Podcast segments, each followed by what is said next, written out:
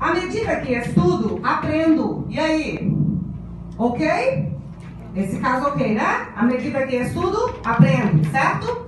Faltou o quê? Crase, muito bem, faltou acento indicativo de crase. À medida que. Ué, professora, mas por que, que no caso à medida que eu tenho que usar o acento indicativo de crase? Porque é uma locução. Locução tem mais de uma palavra feminina, porque a palavra mais importante é feminina, no caso é a palavra medida. E ela termina em conjunção, então é uma locução conjuntiva feminina. E locuções conjuntivas femininas, assim como as prepositivas femininas, tem acento indicativo de crase obrigatoriamente, ok? Mesmo que você não consiga perceber a fusão de vogais iguais, é algo que a gramática prevê. Combinado? 3. Os autores trazem às pessoas uma novidade todos os anos. O que, que você me diz? Quem traz algo a alguém. A quem que eles trouxeram? As pessoas trazem algo. O que, que é esse algo? Uma novidade todos os anos. A quem?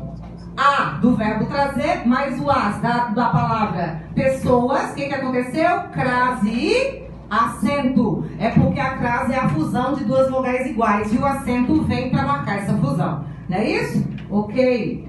Próxima, número 4. Há dois anos comprei esta nova casa. Ok, isso aí? Qual que é o errado? É A com H, porque está indicando tempo decorrido. A com H e com acento. Ok?